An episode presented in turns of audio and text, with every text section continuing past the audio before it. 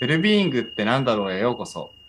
この番組は、ウェルビーイングのライフスタイルを日本に広めている週刊プラットフォームネストを運営する藤代健介と、ウェルビーイング×ビジネスの観点で世界の動向をウォッチする稼働家の山崎まゆかがウェルビーイングに関するその時々の気になる話題について語り合う番組です。まゆかさん、今日もよろしくお願いします。よろしくお願いします。はい。えー前回は、コレクティブフローという、うん。あれですね、少し仮説ベースだけども、うんあるんじゃないかっていうことについてお話しさす、お話を聞かせてもらいましたけど、はい。ちょっと振り返ってみていかがですか？コレクティブフロそう、あのーそれぞれがフローの状態に個人としてあうん。の入るために組織ができることというのを超えて、うん。その集合体として、まあ、フローの状態になるっていう、まあ、そういう話で、まあ、そういう研究はまだそこまで進んでないということと、まあ、それと自分の生け花での経験のちょっとお話ししたと思うんですけど、今日ちょっと少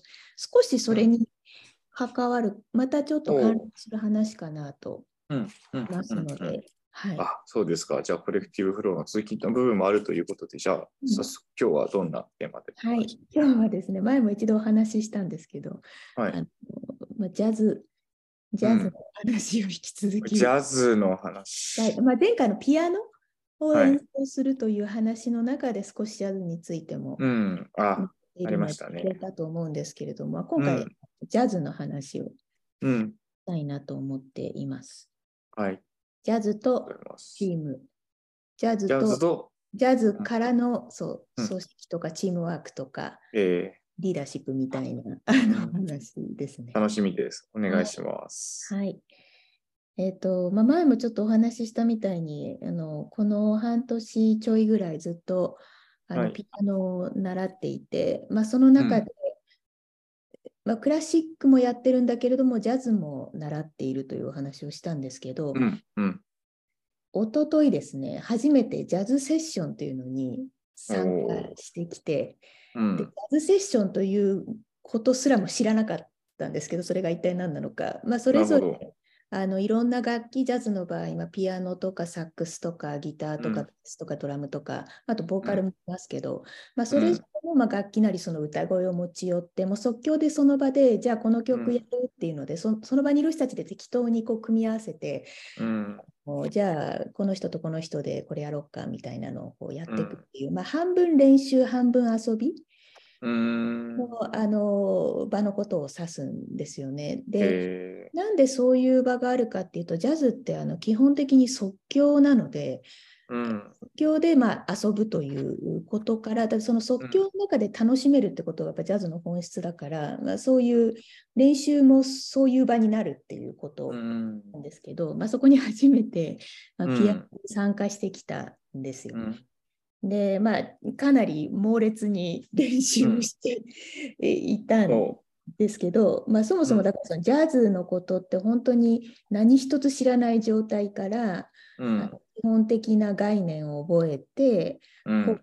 とかいうのがあるんだっていうのを覚えて、うん。で、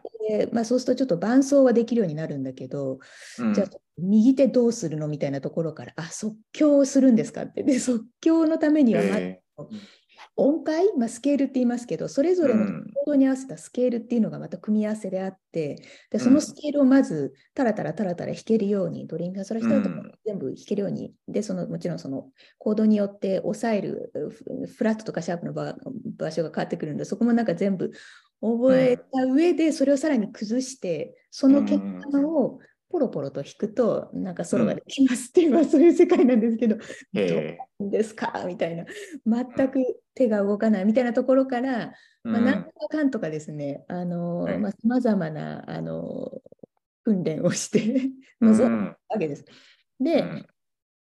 でそこで、あのうん。まあ、だから即興を楽しむといえども、まあ、初めてだし、そのうん。ベースとなる基礎力もまあそこまでないということで、うん。まあ、ある程度は決め打ちで、ここのフレーズになったら、こここのところではこれをやろうみたいなのは、ちょっとだけ決めて、はい。なんか望んだんですよね。うん。ただ、あのそうすると、まあ、とはいえですね、やっぱり頭がもういきなり初めてこう生のベースと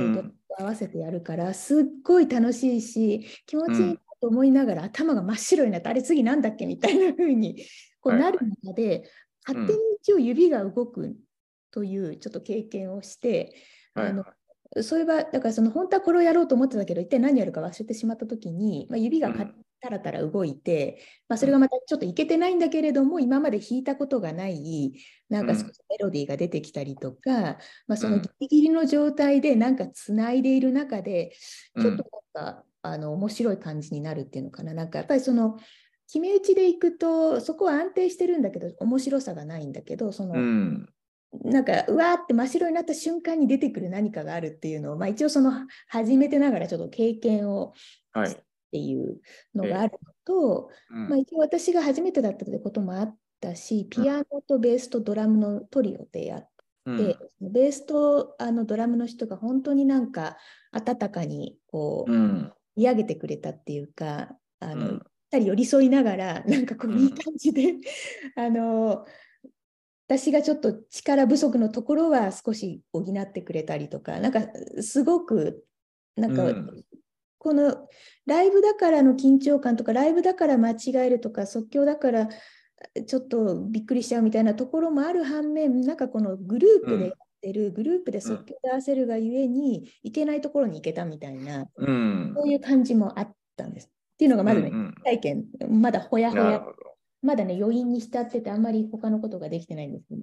あ、それぐらいこう。うん、そうそうそうそう。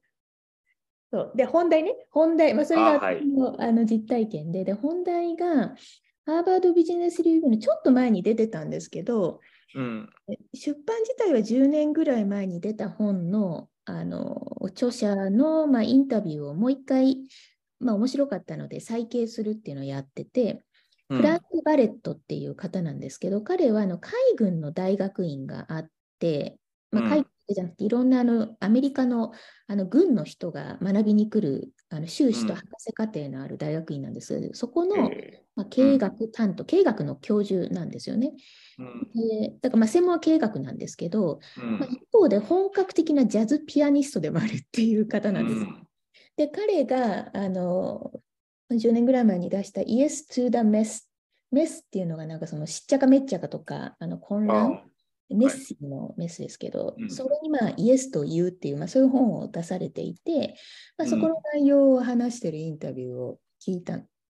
うん、で、いくつか面白いこと、ああ、その通りだなって思ったのと、私自身も初めてながらちょっと感じた、うん、あのことをあのいくつか言ってたんですけど、まあ、彼はそのジャズっていうものの中に結構そのチームワークの本質、うん、チームが本当にその良いパフォーマンスを出すためのまあ秘訣みたいなのがジャズに入ってるっていう、まあ、そういうあのご自身の経験、両方の経営学とジャズを生かして、うん、えー、そういうことをまあ言ってる方なんですけど、まあ、まずそのジャズの一番肝であるimprovisational mindset、まあ、即興のセットっていうのがあって、はいはい、これはどういうことかっていうと、とにかく飛び込んで、うん、そこで何らかの動きをすれば、うん、きっと何か面白くてクリエイティブな道が開けると信じるっていうそれを信じて飛び込むっていう、うん、そういうあのマインドセットでそれがあることであの、まあ、個人もそうだしあとはそのチームもそういうものを、マインドセットを持ってるチームだとよりクリエイティブに、まあ、本当にチームの通常の状態では出ないあの、うん、なんかパフォーマンス力が出せるようになっていくっていうまずそれが、あの一つね、なん。か言ってたことで。でっていうのも、まあ、ジャズってやっぱりそのさっき言ったみたいにグループでやるものを一人ではやらないので、まあ、ジャズピアノみたいなのでちょっと一人でピアニストとして弾くっていうのは一個のジャンルとしてあるんです。が基本やっぱりそのセッションで、うん、あの、うん、グループアクティビティなんですよね。だから、そういう意味でこうチームとのあの相関があるっていうことと、まあ、その一人だけじゃなくてチーム全体でその未知のところに突っ込んでいくっていうなんかそう、うん、即興のマインドセットっていうのがあることで本当に力って開花しますよっていう話とこれちょっとその前回の collective flow に近いかなと思うんですけど、あそうですね、うんうん、あとは、まあ、これはまさにそうだなと思ったんですけどジャズは unlearning の art ほだ,、だって言っていて、で、何を unlearn するかっていうと、自分自身のルーティンとか癖とか、あとは過去の成功体験、ええもの、やっぱそこ、こうやればこうなるって分かってるところに、やっぱり戻っちゃうと、結局それってなんなくなっちゃうから、そこをあえて手放して、うん。なんか一瞬その頭が真っ白になるっていうのは逆にそのもう手放そうと思わなくても手放しちゃった状態なので、まあ、そこから生まれてくるっていう。ことをあの言ってるんですよね。で、まあ、それは多分多分じゃないですけどそのビジネスでも同じことで、まあ、過去こうやってうまくいったとか、まあ、こうすればこうなるって分かってるところの方が安心するんだけどやっぱそこにいる限り面白いものって出ないですと。でうんすごい言葉があって、まあ、すごい有名なジャズのあのミュージシャンアーティストの方が言ってたことらしいんですけど、うん。ベストなジャズっていうのはうん。on the verge of falling apart なんかもう崩壊寸前のギリギリのところに立った時うにん。ベストなものが生まれるって言って、いやすごいみたいな。まあでじゃあなじゃあそこでもそれってやっぱりその崩壊寸前なので当然間違えるわけですよ。間違えうん。るっていうのかななんかやっぱりちょっと変な音が出ちゃうとか、うんあの互いの動きを読み切れなくてちょっとバラバラになるとかでもその間違いを許すうんっていう、うんそこもすごい大切で、うん。間違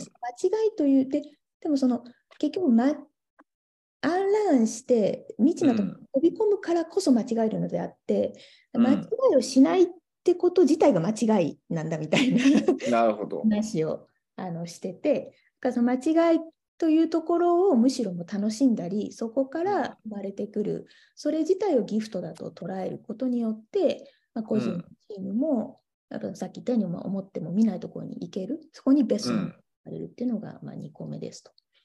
あとはあの私がそのドラムとあのベースの方から感じたようにこジャズってこの、まあ、いわゆる、まあ、最近ちょっとそのオーセンティックリーダーシップとかが出てきて変わってきてるけど、まあ、ちょっと前までやっぱりそのカリスマのあるリーダーにもね、うん脚光が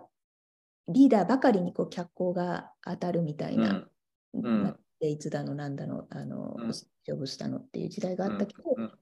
このフォロワーシップっていうのも実はすごくあのうん神聖な高貴なあの職業であるというかな、コーリングって言ってましたけど、あのうん。なんていうの、うん、すごく大切なことで、お役目っていうのかな、この世で。うん。で、これもジャズの中にあって、まあ、誰かがソロ、まあ、私、ピアノ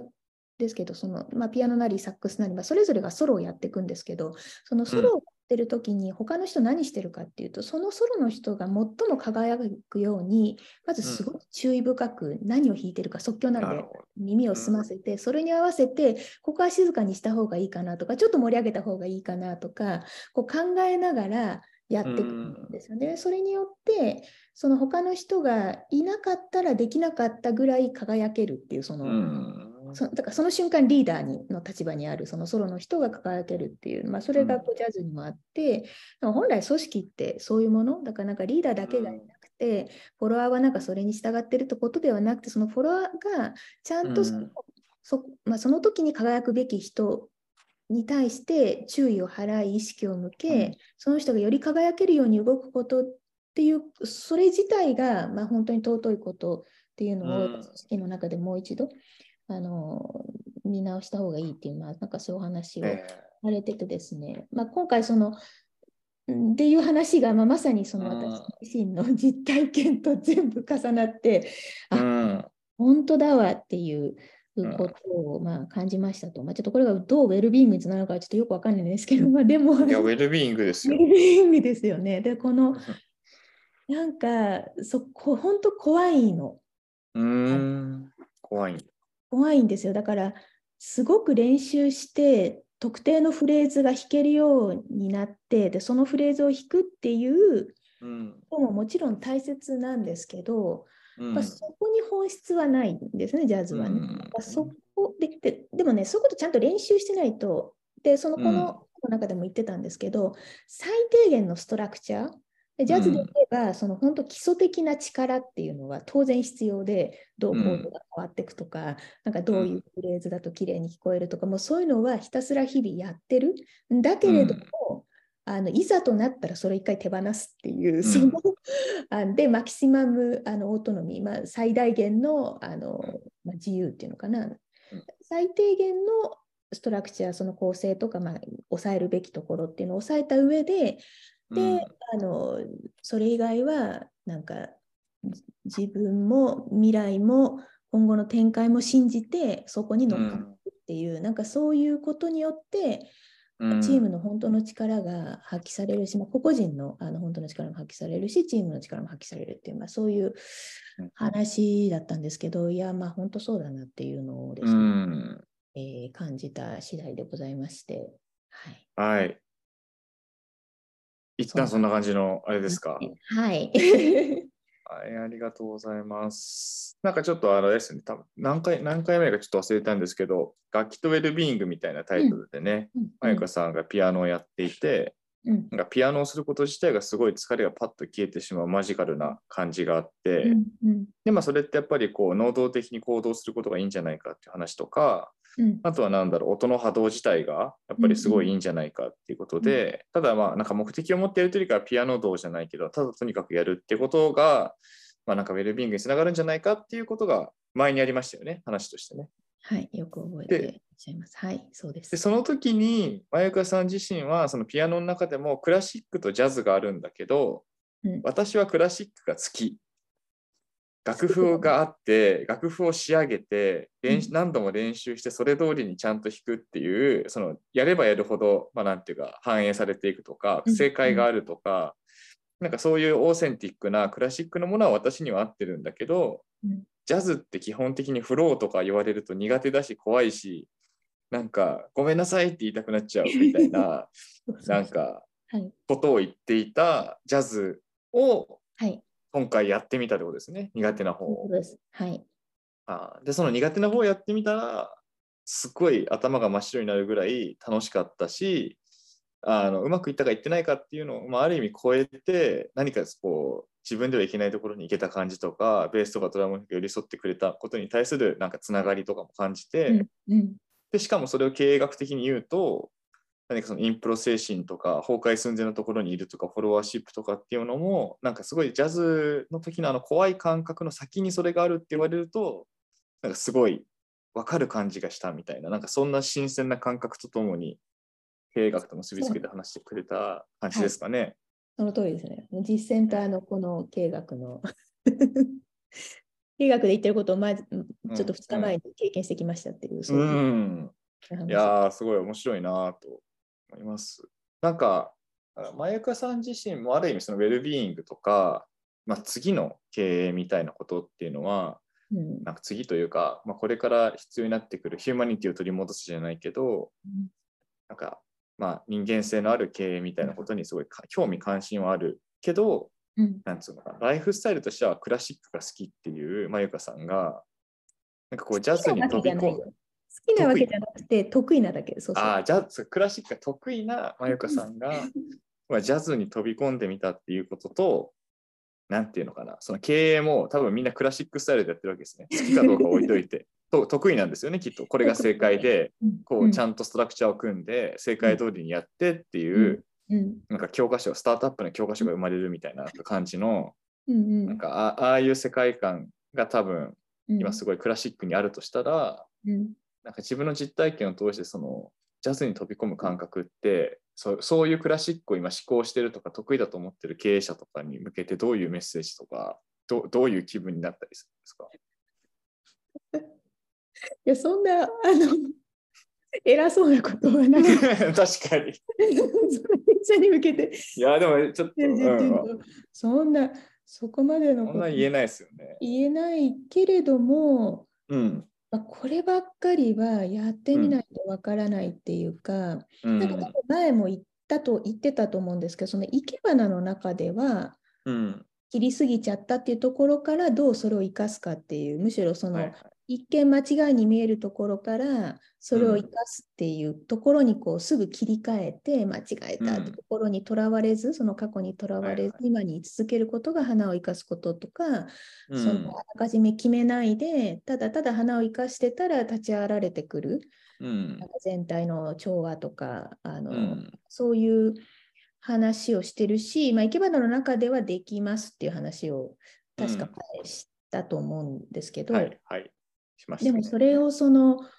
まあ、生け花はとはいえ、まあ、自分の手と鼻、うん、動かない鼻の中で行われる、まあ、それなりに自分がコントロールを持った状態でできるものなんですよね。確かに。その中で自分のコントロールがほぼないというか、なんか、うん、そこの、それが、でもそれ人とやらないと絶対できないことなんですけど、それって。うん。うん、他の人がいるからこその、なんかその、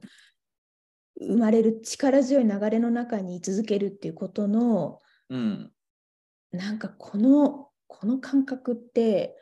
うん、でしかもそのよしじゃあもう決めたことじゃなくてちょっと信じて、うん、違う音弾いてみようみたいなやっぱその、ディープイントゥその飛び込んでみる感じとかって、うん、やってみないと分かんないし これが本当にその普通の普通のっていうのかな、まあ、通常の仕事、うん、まあ、それほどの店舗ではないにせよ、うん、仕事の中でなんかそういうマインドセットとか、うん、そういうやり方で人がいられたら、いやすごいすごい面白いもの生まれるだろうなとかでやっぱそれの中でお互いへの本当の敬意とか感謝とかも生まれるだろうし、まあ、それって人間が社会的である理由でも多分あるんだろうなと思う。うん、本当に、うん、あの別にそのジャズをやんなきゃいけないわけではないけれどここ、うん、これを実実感したことで、うん、なんか今まで自分も言ってきたこともそうだし、まあ、あとまあこういうことはあのいろんなところで言われてることではあるんだけどなんかそれが本当にそうだなっていう、うん、本当にそうだな本当にそうだなっていうのを思ったので、うん、うんうん、ありがとうございます。もともとまゆかさんは生け花を通してそういう立ち上がってくるっていうものとか何か切りすぎたものに対して生かしていくとかっていうなんかこうなんていうかそうそう。全部をコントロールしないというか立ち上がってくるってことをやっててでもそれで個人的なものだし、まあ、性的なものだったりするから、うん、なんか時間のコントロール性も含めて結構自分にあるから、まあ、ゆっくりとか自分のペースでできるんだけど、ジャズの場合は人と共同してやるからテンポがあるし、自分がもうなんかコントロールできない流れの中にこう、まある意味巻き込まれるし、でも巻き込まれるって捉えるんじゃなくてそこに居続けることにおける気持ちよさとかそこの中にいるから生まれてくるものっていうものがなんか団体であり動的なものであるっていうのがジャズである。なんかサーフィンもちょ、まあ、僕サーフィンもやったことない、まあ、ほぼやったことないんですけど、サーフィンはどっちかというと自然のその流れの中になんか個人として続けるんだけど、ジャズはその今言ってましたけど、社会的なんでしょうね。そうそうそう、ソーシャルなんですよ、めちゃくちゃ。うん、なんかそこがより、なんていうか、経営とかチームビルディングとかによりなんか近づいてきそうな感じはしますね。うん、そう。いや、これなんか超ウェルビーイングな活動だなと思って、ジャズ。うん、あそこに来てる人たち、うん、まあ、あの知り合いもいるし、初めての人もいるし、でも、なんかその場で、うん、あじゃあこれやりましょうとか言って、パパッとまあ即即席チームができて、うん、で、うん、なんか、いい、いい、すごいウェルビーイングですよね。音楽系だし、ね、それぞれの力を発揮つつしつつ、他の人の力も引き出してみたいなことを、まあ、自然とやっていくわけなので、うん。なるほどな。えちなみにすごい大事だなと思ったのは、やっぱそういう力強い流れ、自分だけでは、えっと、いない流れに、まあ、飛び込んでみる。で、飛び込んでみたら、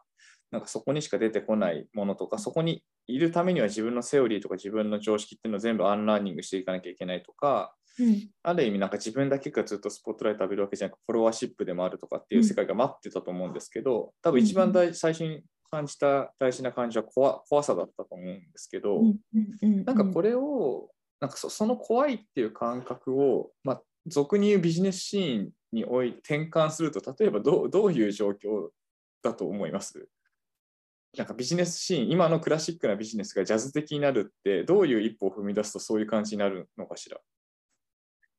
まあ、だからまあよくあの分かりやすい部分で言うとその新規事業開発とかだと思い思うけどはいはい。なんかその、ね、こう出てきたものが結構その最初の段階で、いやでもそれはあのフィジビリティがとかうん。あのなんかこれはこう今までの考え方だとあのそれ当てはまらないからやめとこうっていう。はいはい不安だからよくわかんないもの不安なので、まあそのはいはい。でその不安なものに対して既存のフレームワークとか思考を持っていやそれはうん外れてるからやめようっていうのが多分、まあ、よくあるあの、うん。形。例えばそのいやそれだと、あの ROI がとか、まあね。うん。でもなんかその新しいものってそもそもその何で測定するかとか、物差しすら超えてくる可能性があるものなので、それをちょっとなんかその既存のこうビジネスフレームワークの外で育てていったりとか、まあ、それに対してあの取り組むそのチームの編成とかそのチームの動き方もうん。ね まあちょっと思いついたことをまあ乗せ乗せ合っていくっていう。ああそうそう。であの、うん。その本の中でもう一個言ってたのがイエス・バットじゃなくてイエス・アンドであの、はいはい。他の人が出したアイディアにこう乗っけていくっていうそれをまず完全に受け入れてその上で遊んでいくっていう、うん。それをどんどんどんどん積み上げていくっていう話はいをしていて、ジャズ、まあ、あとあのコメディとかもそうらしいんですけどそあのうコメディとかもそうらしいんですけど、その感覚ですよね。だからやっぱりビジネスでイエスバットいやまあいいんだけどみたいな。うん。でもっていうんじゃなくて、いいね、うん。じゃあってこういう感じで、じゃあ、じゃあって言ってしまったから、じゃあ何を自分は出せるかっていうところで、自分もその相手のアイディアによって、今まで言ってなかったところにまずジャンプをした状態から、どんなアイディアが出てくるかみたいな、そういうあの思考パターンに変わっていくとうん。いいんじゃないかなって思うな。なるほどね。なんかまあ言ってしまえば結構ブレインストーミング的な話かもしれないですね。あまあ、ブレインストーミングはね、まあ、そのよくね、ポストイットとかで yes and でどんどんどんどんって。でもあれってなんか頭では知ってるけど、本当にできてる人少ないですよね。うん、そうそうなんだよね。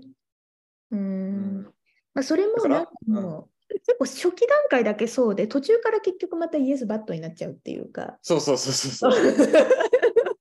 でもさ、イエスバットってことはジャズ的に言うと一回ストップとかって言ってるってことでしょ？そうそうなの。そうなの。この曲やり直そうぜみたいな止めちゃうこと言っちゃってるっていうさ、でもさ、じゃジャズとかで言うと、もはやもう演奏が始まっちゃったら、なんか止まんないの。そその止まんないし、それ自体が作品だったりするからうん、なんかブレインストーミングっていうものを、なんかブレインストーミングというプロセス自体が20分のアート作品だというか作品だから、なんか内容がどうこうっていうよりかは、そこで流れたエネルギーのグルーヴ感なんだよみたいな、なんかそういう視点の転換かもしれないですね。そう。で、まあ、かつそれを、その、ブレストの時はできても、その後じゃあ、ね、なんかうん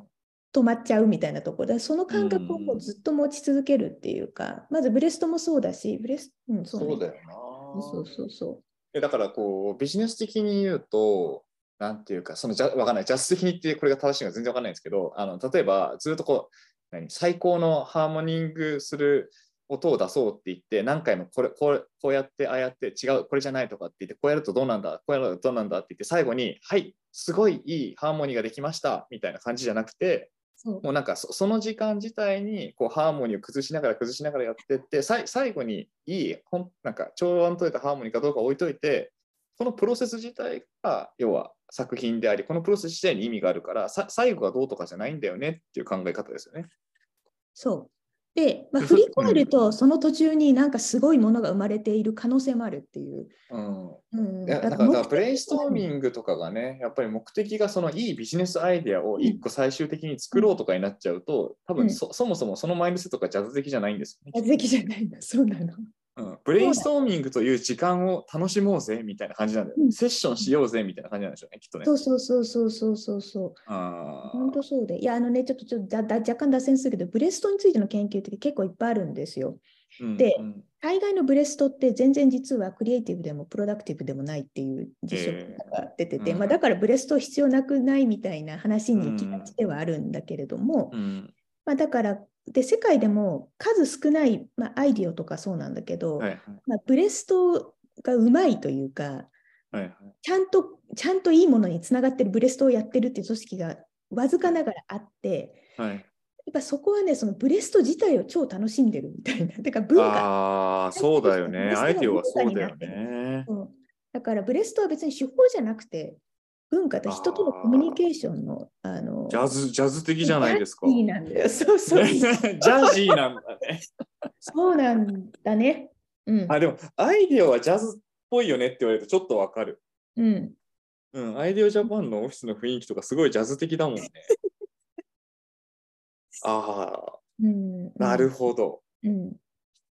なんか、だからかわかんないですけど、その IDEO とか、あまあまあ、その IDEO、IDEO っていう、その IDEO のことをね、あれですけど、だからそういうところって、もちろんコンサルティングファームだから、そのうんクライアントに対していい成果を残すとか最、最高のソリューションを見つけるってことがあるんだけど、うん。なんかそそのために自分を召してとか、自分を奉仕して搾取されてっていうよりかは、なんかそのクライアントから出されたお題っていうものに対しうん。てチームでめっちゃ楽しく遊んでった結果、めっちゃいいアウトプットが結果的にできてるみたいな、なんかそういうカルチャーを感じるんですよ。そう、そうかも。そうそう、あ、そう、それでさ、あの最初に言ってたその improvisational mindset っていうのが、なんかその飛び込んでなんか動けばきっといいものが生まれると信じるって言ったんだけど、うん。 IDEO のちょっと名前忘れてしまいました。あのい今か前かの CEO の出した本で、 Creative Confidence、そうそうそうそうそうそう。うん。 Creative Confidence っていう、まあ。本のタイトルかそのテーマ、本はタイトル違って、でもその一番タイトルキーのポイントはクリエイティブコンフィデンスで、どういうことかっていうと、絶対何かいいものが生まれるという。謎の自信みたいな、でそんか確かに信念みたいな確かに。謎のが。大切だって言ってて、それだよね。だからそれがあるから飛び込めるし、プロセスを楽しめるし、うんうん、そうなんね。いいなぁ いやすごいあの最後に僕の中でこうブレインストーミングとあとアイディアって具体的な組織の名前も出てきてジャジャジーな組織とは何かとか なんかいや大事なのはやっぱり結論？結論を出すというよりかは、そその、うん。なんつうかもう始まってしまったら止められないしストップって言えないっていう、お前空気読めよみたいな、もう始まってんだよみたいななんかそう そういう流れの中でこうみんなが楽しく楽しくこう楽しくっていうかね、半分遊び半分練習って言ってましたけどなんかそういうテンションで、もう不可逆的にどんどん音を重ねていくしかないっていうでちょっと前にやったヘマとかも全部それも振りでしたっていうぐらいに回収していかないといい作品にならないし逆にその振りがすごいいいオチにつながるみたいなのをややりながらみんなが考えていくみたいな感じなのかなって思うと、うん。ブレインストーミングっていう手法を一つとってもうん。マインドセットとか目的意識が変わると多分全然違うものになるだろうなって思ったしすごい、あのジャズと経営そしてウェルビーイングは僕の中ではすごいつながった腑に落ちる回でございました。よかったです。前田さん、最後なんか一言ありますか？いや、あのーなんかブブレストとのつながりが、これこそジャズ的なプロセス対話の中で、イエスあのできましたね、そこにここまで、ね。あのたどり着いて、なんか私も楽しかったです。うん。確かに、このポッドキャストもジャズ的かもしれないですね。そういう 一応ね、ミニマル、あの最低限のストラクチャーは最初にお確話しかに確かに。でもなんかす、いいこと言おうと思ってないですからね。そううん。うん。なんかそうそうそう。確かに確かに。いやーはい、ありがとうございます。はい今日はジャズという話からブレインストーミングの話につながる回でございました。またよろしくお願いします。ありがとうございはいました。ありがとうございました。